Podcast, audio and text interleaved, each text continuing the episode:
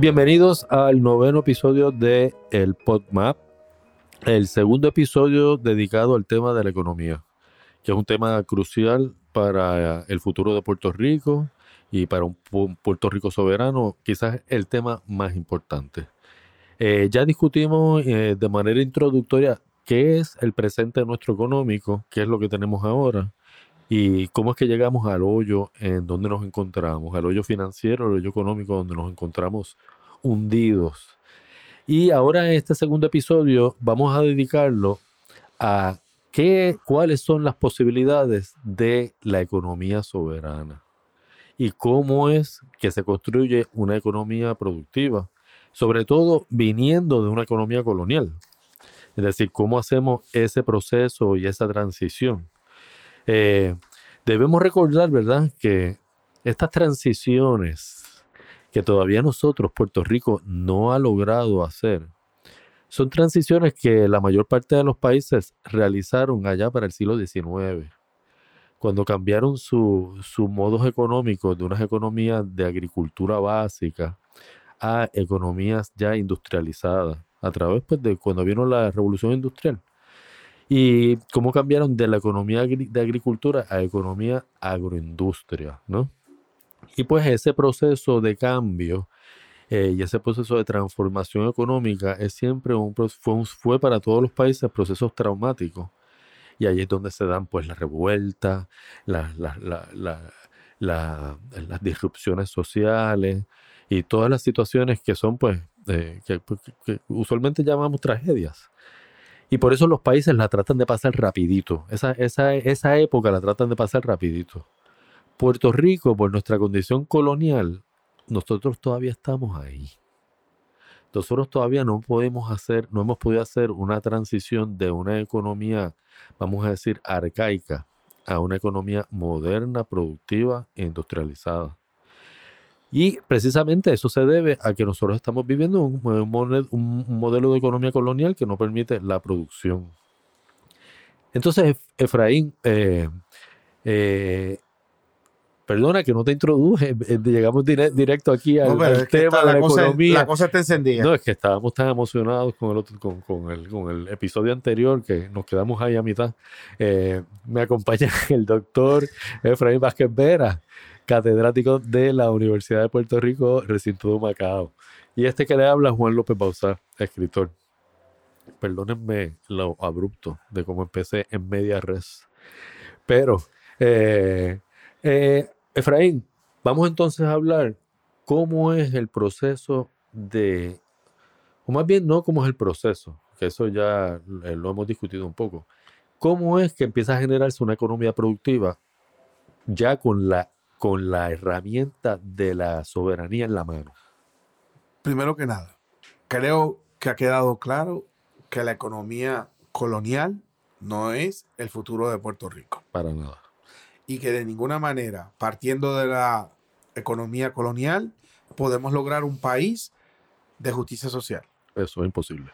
Y que el modelo económico actual puertorriqueño es uno de dependencia del dinero y subvenciones y donaciones norteamericanas. Eso es una verdad total. Y que el gobierno puertorriqueño a lo único que se dedica es a parches y remiendos que no pueden crear una condición de justicia social y generar empleo. Más claro no puede ser. Ok, descartado el modelo colonial, ¿verdad? Que en su momento pudo sobrevivir por, artificialmente, pero ya no puede. Eh, pero está la estadidad, Juan. Sí, sí. O sea, está el modelo económico de la integración, de la anexión, que hay muchos puertorriqueños eh, que lo defienden. Vayamos ahí, vayamos ahí. Sí, sí. yo creo que es importante que hay que mencionarlo. Sí, antes de llegar a la economía, a la, economía, soberana. Sí, sí, eh, Pero fíjate, pero este bien facilita, ¿ves? Este, Porque esta está estudiada. Esta está estudiada y estudiado de forma independiente por los norteamericanos. Pero primero que nada es que el modelo económico que se ha vendido a través de la anexión ha sido un modelo de más ayudas norteamericanas y de más subvención. Y más dependencia. Y de más dependencia. O sea, si tú te fijas, por ningún lado se habla de crear una economía productiva en una economía bajo la estadidad. Es que, que los pobres van a recibir más dinero, que si el cheque no sé qué, que si el subsidio tal, que, si dinero para qué, que si todo ese tipo de cosas. aquí no se habla nada de sector empresarial, etcétera. Y no es casualidad. En el 2014, el General Accountability Office, el GAO, que es una oficina, óiganlo bien, independiente, apolítica del Congreso norteamericano, que se dedica a realizar estudios científicos. Hizo un estudio sobre las implicaciones económicas de la estadidad en Puerto Rico. Lo pueden ir a buscar por internet. 2014, el GAO, Puerto Rico Statehood Economic Implications. Y la conclusión fue que sería un desastre para la economía puertorriqueña. O sea, los mismos norteamericanos de manera imparcial llegaron a la conclusión que la anexión implica que un desastre económico para Puerto Rico. Ellos lo saben allá, nosotros lo sabíamos desde antes, pero qué bueno que ellos también lo dijeron. Me sospecho que si en el 2014 se hizo ese estudio, si, se hiciera hoy, sería peor. Las conclusiones serían mucho peor. En ese sentido, teniendo, ese es el único estudio independiente eh, científico que yo conozco. Y, serían peores porque lo que implicaría el, el costo de la estadidad convertiría a Puerto Rico en un país insolvente. Sí, sí, total. Ningún ciudadano podría pagarla. Sí, sí, sí. El, costo de ese club privado, no, los puertorriqueños no podemos pagarlo. Y a la misma vez tener una economía productiva. No, no, pero es que con la, la estadía no es posible. Pero la cosa es que, que yo creo que lo importante de ese estudio es que es el único estudio serio, independiente, científico que yo conozco sobre las implicaciones de la estadidad. Y cuando uno ve las conclusiones, pues uno llega a una conclusión fácil. La, la estadidad, la integración, la anexión, no beneficia a Puerto Rico. Entonces, ¿la podemos descartar también? Esa está descartada. Descartada. Entonces, ¿qué nos queda? La economía en la soberanía. Eh, y en ese sentido, pues, todo el mundo, pues, no entiende muy bien cómo sería esa economía eh, soberana. Pero obviamente con la economía soberana, Puerto Rico va a tener muchas más herramientas para poder desarrollarse económicamente. Pero nosotros lo hemos dicho bien claro acá, que eh, una economía soberana es igual de, a crear una economía productiva. Y entonces, vamos ahí. Una vez tenemos la soberanía y hemos adquirido esa herramienta, hay dos cosas principales que inmediatamente dejan de aplicar en Puerto Rico. Una es la cláusula de comercio interestatal y la segunda aleluya, gloria, aleluya, gloria a Dios. Y la segunda es la ley de cabotaje. Aleluya, gloria a Dios. La, ley Jones y la ley de cabotaje. ¿Cómo eso afecta? ¿Cómo eso, ¿Cuáles son las implicaciones de eso, Fray? Pero, pero eso es bien importante y es largo. Déjame que traiga ahora dentro de la economía soberana un elemento que es extremadamente importante para un futuro económico exitoso bajo la soberanía. Y es el tema del turismo. ¿Ok? Y entonces después pasamos a esta parte que tiene que ver más con la producción. Okay. Porque el turismo es más el tema de servicio. ¿Ok? O sea, con soberanía. Claro, y entendiendo que cuando una vez entremos en la soberanía, el turismo es probablemente la primera industria que tenemos que atender. Sí para empezar a arrancar. Porque esa es la más fácil. Porque esa es la más fácil. Sí, pero ¿qué, ¿qué, de diferencia tendría el turismo en una economía soberana a, por ejemplo, hoy a una economía territorial colonial? Número uno, que la soberanía implica que Puerto Rico tendrá el control sobre la inmigración. Y eso tiene que ver con los temas de visados, de visados de turistas que con la soberanía Puerto Rico va a tener control de su espacio aéreo. Eso quiere decir líneas aéreas. Que con la soberanía Puerto Rico va a tener control de su zona económica exclusiva, que son 200 millas para arriba, 200 millas para abajo y por equidistancia hasta donde llegue el este y el oeste de su mar. que esto tiene que ver con el tema de buques, Y de la pesca. de yates, de pesca, de cruceros, de todo este tipo de cosas. Eh, yo quiero darte el dato que hoy el turismo, o sea, en la economía colonial, el turismo representa entre un 4 a un 7% de la economía puertorriqueña, del PIB. ¿Y cuál es el promedio del, del Caribe, más o menos? 33. Cuando digo el promedio, esto quiere decir que hay países que dependen el 50%. Sí, sí, sí, el promedio. El promedio. El promedio es 33. ¿Tú te imaginas si Puerto Rico pudiera... Bueno, no, no voy a decirlo así. ¿Es que acaso alguien duda que control de la inmigración, aduana, eh, espacio aéreo, espacio marítimo, nosotros no podríamos lograr como mínimo llegar al promedio del Caribe de un 33%, cuando hoy es un 4, un 7? Y no solamente eso, Juan, yo quiero dar un dato que poca gente conoce. La inmigración, hoy en, la colonia, la inmigración, o sea, la gente que, que recibe en Puerto Rico a los extranjeros pasaporte, inmigración y aduana, cierra a las 12 de la noche y vuelve a abrir a las 6. Eso quiere decir que de 12 a 6 de la mañana, nadie del extranjero puede entrar a Puerto Rico. O sea, lo- los famosos viajes eh, Red Eye eh, Flights. Eso, eso, Eso, es- de un vuelo que llega a las 2 A de la, dos de la mañana, mañana, desde Madrid, eso no puede ser. Tiene que esperar entonces hasta las 6 a que lleguen los de inmigración.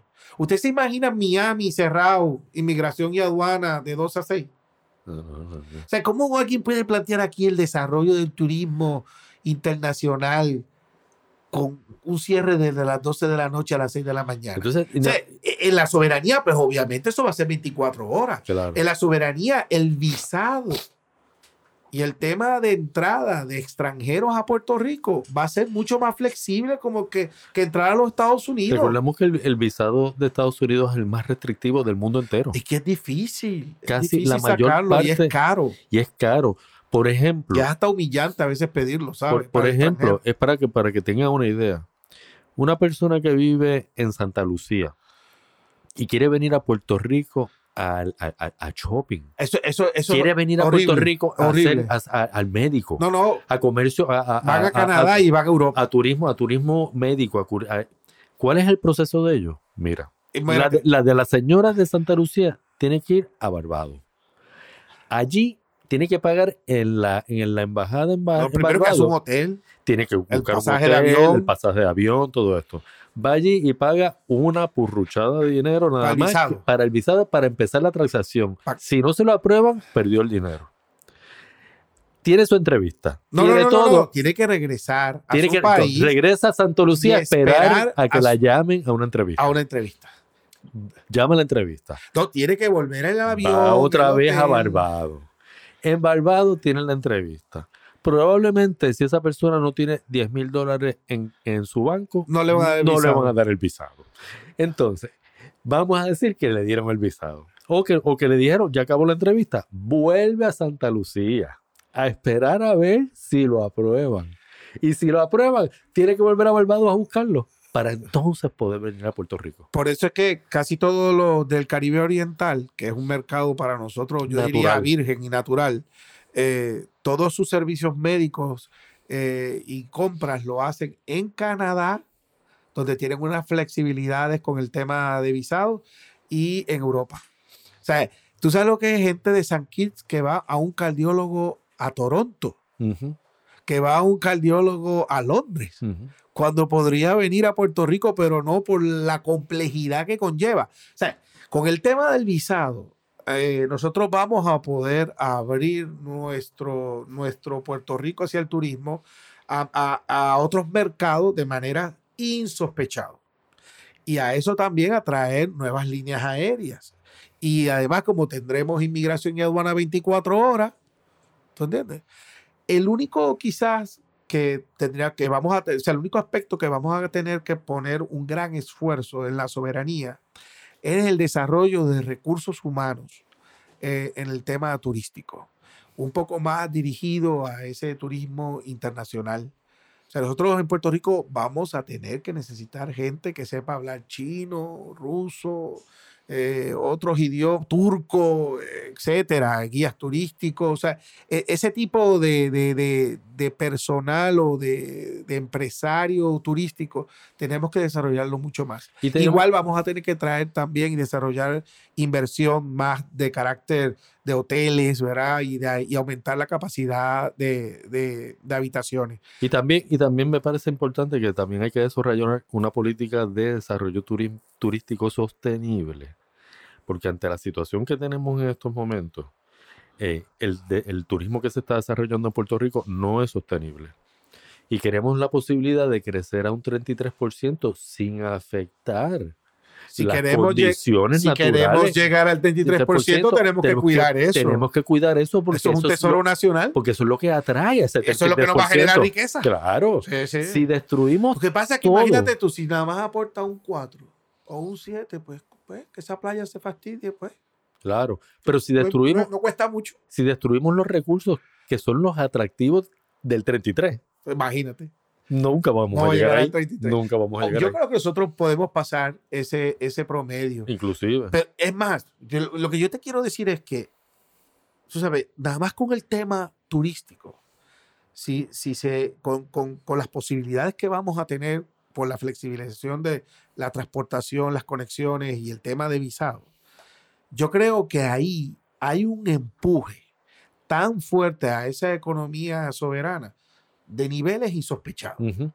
Y si a eso le sumamos eh, las universidades educando a más personas en idiomas y temas turísticos y la inversión de hoteles, etcétera, yo creo ya, ya con eso, definitivamente el turismo realmente va a ser un pilar de, la, economía, soberana. Hoy no lo ve. No, no, para nada. Hoy no lo ve, hoy son otras cosas. Claro, aquí la gente piensa que aquí el turismo es. Sí, sí. Olvídate. Porque ¿sabes lo que pasa? que en Puerto Rico el turismo es muy visual en el sentido de, primero, vivir en San Juan, donde vive la mayoría de la gente, el área metropolitana, y además el tema de los cruceros. Entonces, eh, cuando en realidad los cruceros aportan muy poco a la economía de los países.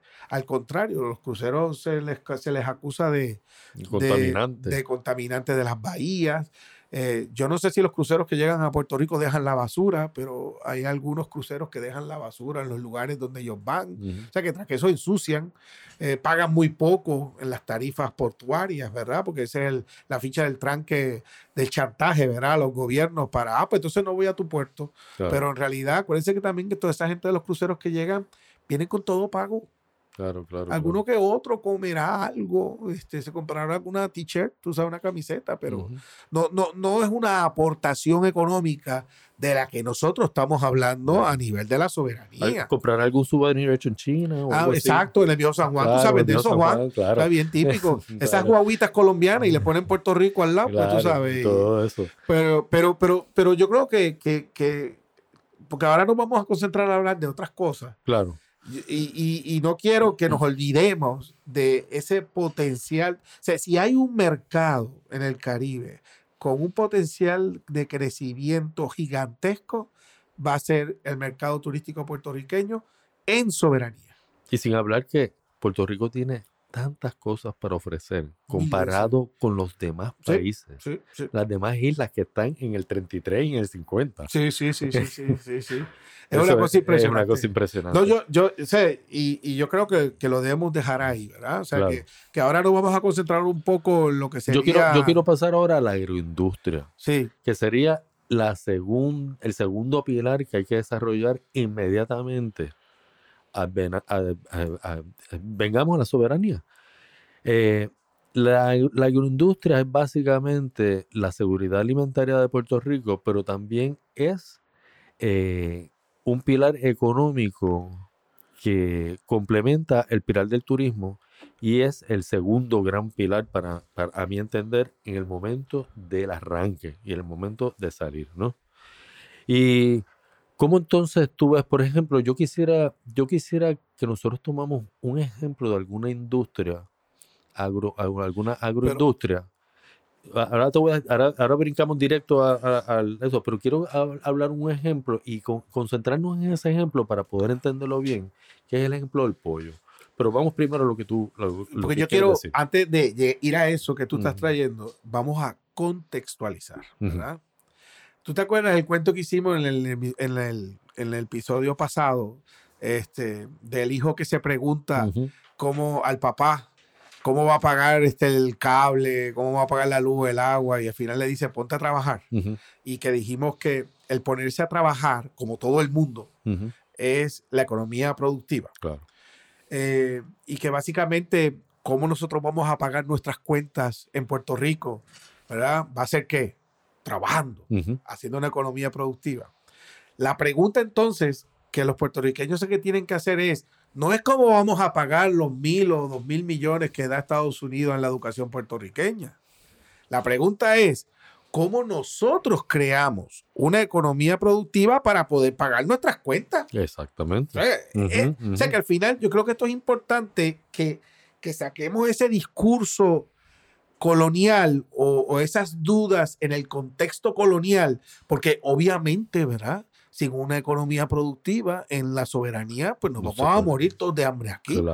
Y, si usted solamente lo que tiene es una visión colonial del país, de, de, vivir del otro, si de momento, pues, pues, pues, entonces, ¿de qué vamos a vivir?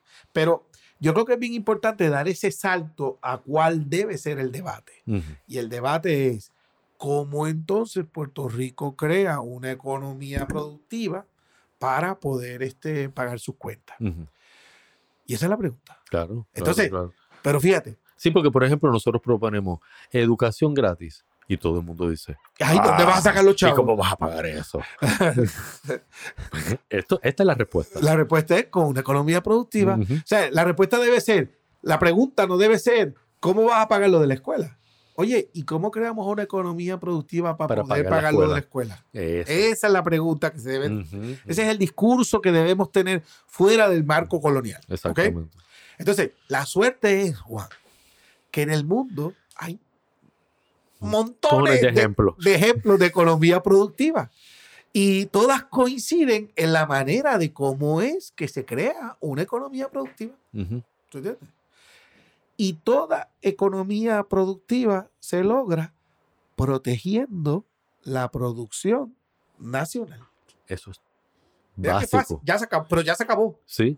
Ya se acabó. O sea, eh, ¿cómo se crea una economía productiva? Protegiendo la producción nacional. Claro.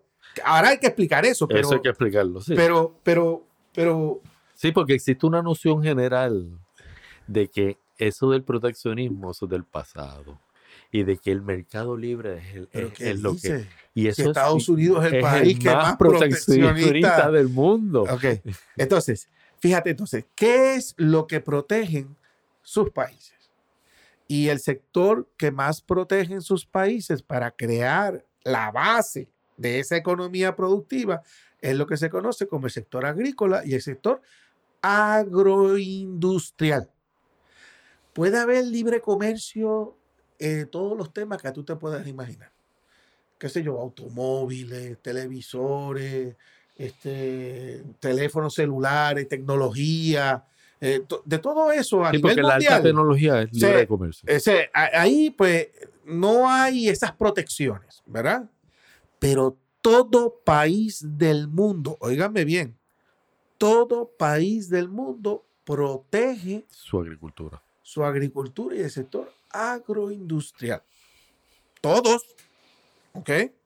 Obviamente. Menos Puerto Rico. Espérate, pero obviamente si tú eres, qué sé yo, un país eh, tropical, eh, caribeño, que al nivel del mar, este, no vas a proteger, eh, no te vas a proteger de productos que no tienes, como por ejemplo la, fresa. O sea, no, hay fresa, pues, pues la fresa que entre como guapo en su casa, ¿tú entiendes? Que no hay problema.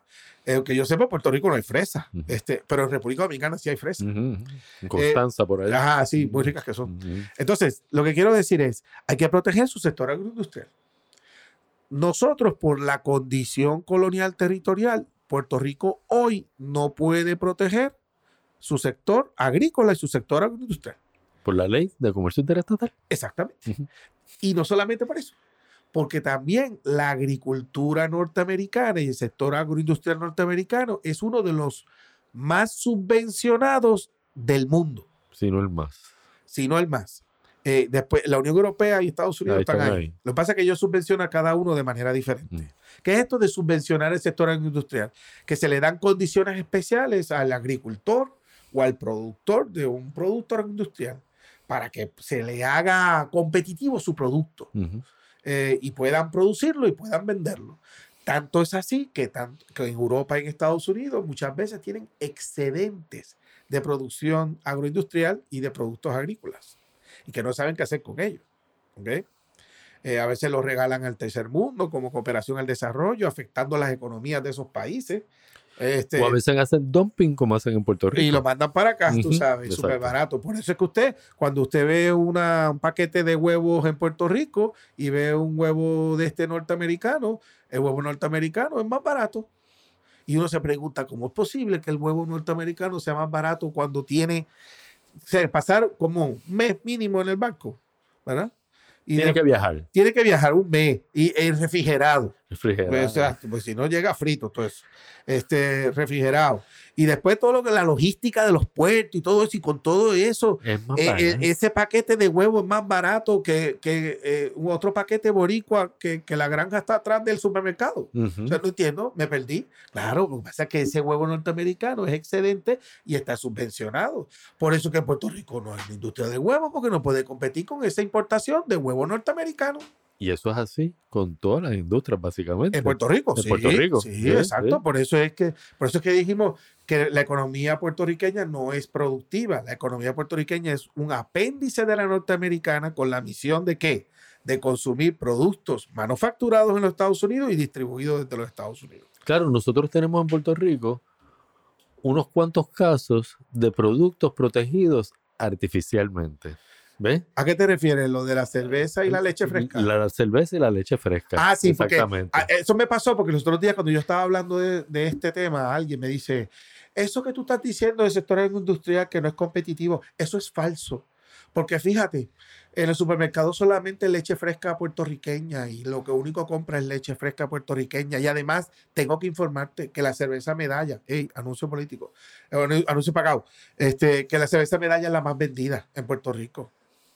Entonces, ah, ¿usted sabe qué? Usted tiene razón. Usted tiene razón que, en el caso de la leche fresca, por su condición especial de ser leche que fresca, eh, pues es única y es competitiva. Porque traer leche fresca de los Estados Unidos como único podría ser, tendría que ser trayéndola por avión. Y sería muy cara. Y sería muy cara ya. ¿Verdad? Para poderla vender en el mercado puertorriqueño. Por ende es que el espacio de la leche fresca solamente es producción puertorriqueña. Ya, ya, entró en el americano. ¿La leche fresca? Sí. Ah, yo no la he visto. Ya entró, pero es cara. ¿Ah, sí? Sí, pero ya está, ya está, ya pues está por tonto, tonto que la compre. Sí. Y con el tema de la cerveza medalla, todo el mundo sabe que la cerveza medalla este, es la más vendida en Puerto Rico. Pero no siempre era así. No siempre era así. Antes, antes era la, la, Curse Light, sí. Y de sopetón la medalla es la primera, ¿verdad? Y qué bueno, ¿verdad? Porque la industria genera empleo, genera capital, de todo lo que estamos hablando, una economía productiva, ¿verdad? Pero ¿por qué la medalla pasó de ser la segunda, la tercera o la cuarta a ser la ahora la primera? Ah, porque aunque usted no lo crea, la cerveza medalla, que es un producto agroindustrial, la gente se olvida de eso, como el ron, es agroindustrial, eh, está protegida. ¿De qué manera está protegida? Por medio de aranceles. Les explico. Cuando salió esta moda de cervezas artesanales en Estados Unidos, se quiso fomentar las cervezas artesanales en Estados Unidos. Y como parte de eso, el Congreso aprobó una ley que le permite a los estados norteamericanos y a los territorios discriminar entre lo que son las grandes productores de cerveza, Budweiser, Coors Light, este, con las artesanales. ¿En qué sentido? Ustedes saben que los estados y los territorios ponen unos impuestos a la cerveza y a los diferentes alcoholes. Pues en el caso de la cerveza artesanal, eh, los estados y, o los territorios pueden cobrarle menos impuestos. Mm, y, la medalla es artesanal. Cae artesanal porque la producción todavía es muy pequeña. Es muy pequeña. O sea, ellos midieron la ley y definieron qué es una cerveza artesanal y dijeron es esta cantidad. Entonces, eh, y la cerveza medalla cayó en eso de producción artesanal. Por eso es que la Coors Light paga más impuestos en Puerto Rico que la medalla. Y es un poquito más cara. Y por eso es que la cursa es más cara, la medalla más barata, y por eso es que la medalla se vende más. Y, y esa es la misma regla que domina a todos los productos. Bueno, el producto más barato espérate, va a ser. Eso, este, eso no en Puerto Rico. No, no, en Puerto Rico Ese, no. digo, en, en la, economía, productiva, soberana, en la economía, productiva. productiva. exactamente. Ese es lo del principio de protección de la producción nacional. O sea, que todos los países lo siguen. República Dominicana lo hace. O sea, vaya al supermercado de República Dominicana y vea el tema del café. Solamente va a encontrar café dominicano. Es verdad que hay café italiano, café yo no sé de dónde, pero súper caro. Ujú. Porque República Dominicana le impone unos impuestos bien, bien altos al café para proteger su producción nacional. Siempre en el mundo va a haber alguien que va a producir más barato que tú. Sí, sí, sí, Entonces tú te tienes que proteger sobre eso, porque esto tiene que ver con algo que tú mencionaste, lo de la soberanía alimentaria. Claro, Y máxime nosotros siendo una isla claro. y que estamos este, eh, sujetos a posibles terremotos y huracanes. Nosotros necesitamos crear un país de soberanía alimentaria, producir nosotros mismos nuestros alimentos. Pero fíjate, Efraín, lo paradójico del tema de la medalla es, sí, mediante esa protección artificial, medalla tiene acaparado y conquistado el mercado local. Pero ¿cuál es el problema de medalla? Que no puede crecer. Bueno, si se pasa de la si producción, se pasa de la se producción convierte en grande y, y pierde el mercado local, exactamente, porque entonces tendría el mismo precio de la cursa. entonces no puede exportar. Porque para exportar hay que crecer. Puede, pero en cantidades crecer en pequeñas. cantidades pequeñas. Sí, sí. Así que es un, es, realmente no es una protección. Lo mismo, por ejemplo, podemos decir. No, pero la el ejemplo de la medalla es un ejemplo para que todo el mundo entienda lo que nosotros nos referimos cuando hablamos que una economía productiva se crea protegiendo la producción nacional. Claro. Y la manera en que se protege la producción nacional es a través o de leyes fitosanitarias que tienen que ver, porque, oye, la soberanía tampoco es que pueda venir el pollo de todo el mundo, que uno no sabe si ese pollo es de calidad, este, que, claro, que claro, tiene lo más mínimo, etcétera. Entonces, a esto hay que sumarle también, eh, Juan, que, que actualmente bajo el territorio, la competencia en el comercio que hay entre Puerto Rico y Estados Unidos es totalmente desleal. Sí, totalmente. No solamente por esa ley que tú hablas de comercio interestatal que nos impide proteger nuestra producción, por pequeña que sea. Es que, por ejemplo, te quiero hablar del tema del ron. Ujú. Si en algo Puerto Rico históricamente fue competitivo, fue con el tema del ron. Más que Estados Unidos. O sea, es una cosa espectacular. Yo creo que nadie puede dudar de la calidad del ron puertorriqueño. Que por cierto, eh, ya no hay caña de azúcar. O sea, básicamente se importa el alcohol fresco de otros países, México, Brasil, República Dominicana. Entonces acá se añeja. Pero bueno, es ron puertorriqueño. La cosa es la siguiente. Eh, eh, y el ron es muy competitivo. Cuando Puerto Rico lo meten al mercado norteamericano, eh, después de la invasión, pues obviamente aquí se producía un montón de ron. Eso es un sector agroindustrial. Y como había, mm, ¿verdad? Este libre mercado, ¿no? Mercado único, le dicen por ahí, etcétera. Puerto Rico comenzó a exportar ron eh, a los Estados Unidos. Y eso causó un problema a los productores de alcoholes en Estados Unidos, Claro que necesitan protegerse del ron nuestro. que era más barato Claro. y de tremenda calidad. Ujú. Entonces esto empezó a afectar los bourbon, los whisky. los whiskies estos de Tennessee, las vodka norteamericanas, etcétera. ¿Cómo Estados Unidos entonces protegió del ron puertorriqueño a su sector de alcohol? Un arancel. Que es lo que nosotros le conocemos aquí como el impuesto del ron. El puesto del ron. ¿Ok? Entonces, en ese impuesto del ron, pues entonces todo ron puertorriqueño que llegue a Estados Unidos, Siempre va a ser más caro que, el- que los productos ser- de ellos. exactamente, porque le pusieron un impuesto. El impuesto es para proteger la producción de ellos contra el ron puertorriqueño. Mira qué cosa más tramposa, Desleal totalmente. desleal. Claro, aquí después ellos dijeron, pero no te preocupes, yo te devuelvo el dinero que te cobré. ¿Ves? A los políticos. Pero claro, a los políticos puertorriqueños encantados de la vida, ¿verdad? De, de- de- de querer este, usar ese dinero para las barbaridades que lo usaron, pero a la misma vez afectando la capacidad de Puerto Rico de desarrollar su sector agroindustrial de ron y de otras bebidas alcohólicas. Y a esto es lo que estamos refiriendo. Estados Unidos mismo se protegió vía arancel de la producción puertorriqueña. Te voy a dar otro ejemplo más. Entre Canadá y Estados Unidos hay libre comercio. ¿Ok? Eso quiere decir que montones de productos se intercambian entre Canadá y Estados Unidos libre de arancel y sin restricciones. Pero en el caso, por ejemplo, de la leche fresca que mencionamos ahora, tú sabes, Juan, cuánto es el arancel que Canadá le impone a los Estados Unidos, a la leche fresca de Estados Unidos. ¿Cuánto? 200%. Claro, porque si no, no habría industria de leche canadiense. ¿Por qué? Porque la industria de lechera norteamericana está, subvencionada. Exactamente. Entonces, esto, estos cuentos los estoy haciendo para que ustedes entiendan la importancia en la economía soberana eh, de proteger la producción nacional. Y por eso yo quiero volver, antes de que acabemos, nos hemos expandido un poquito en este episodio, pero es importante. Se va a ver otro tercero, ¿verdad? Quiero, quiero, sí, podemos entrar a un tercero, pero, pero este es importante porque quiero hablar de la industria del pollo. Ah, porque ese es el ejemplo de lo que implicaría si nosotros hiciéramos esas cosas. Si nosotros hiciéramos esas cosas aquí. Sí, sí, sí, sí. Puerto Rico es uno de los, de los consumidores. Pero lo dejamos para la próxima, ¿no? Eh, ya, ya llegamos al fin. Tenemos dos minutos. Eh, bueno, pues vamos a, vamos a concluir aquí. Ok. Y vamos entonces a entrar en los temas particulares. En el próximo capítulo empezamos con el pollo. Empezamos con el pollo. Okay. Bueno, espero que hayan disfrutado de este capítulo y que ha sido eh, pues un poquito más ilustrativo, ¿verdad? De toda la situación económica que nosotros enfrentamos y las posibilidades que tenemos para el futuro. Eh, por favor, les, les, eh, les, eh, nos entusiasmo que escuchen los, los, episodios anteriores. Todo esto es una, una cadena que va explicándose poco a poco y continuamente. Y los eh, invitamos a escuchar el próximo episodio que también vamos a tratar sobre el tema económico, pues, pues no tuvimos, eh, no lo pudimos concluir. Y los invitamos también a, visitar nuestra página, el mappr.com.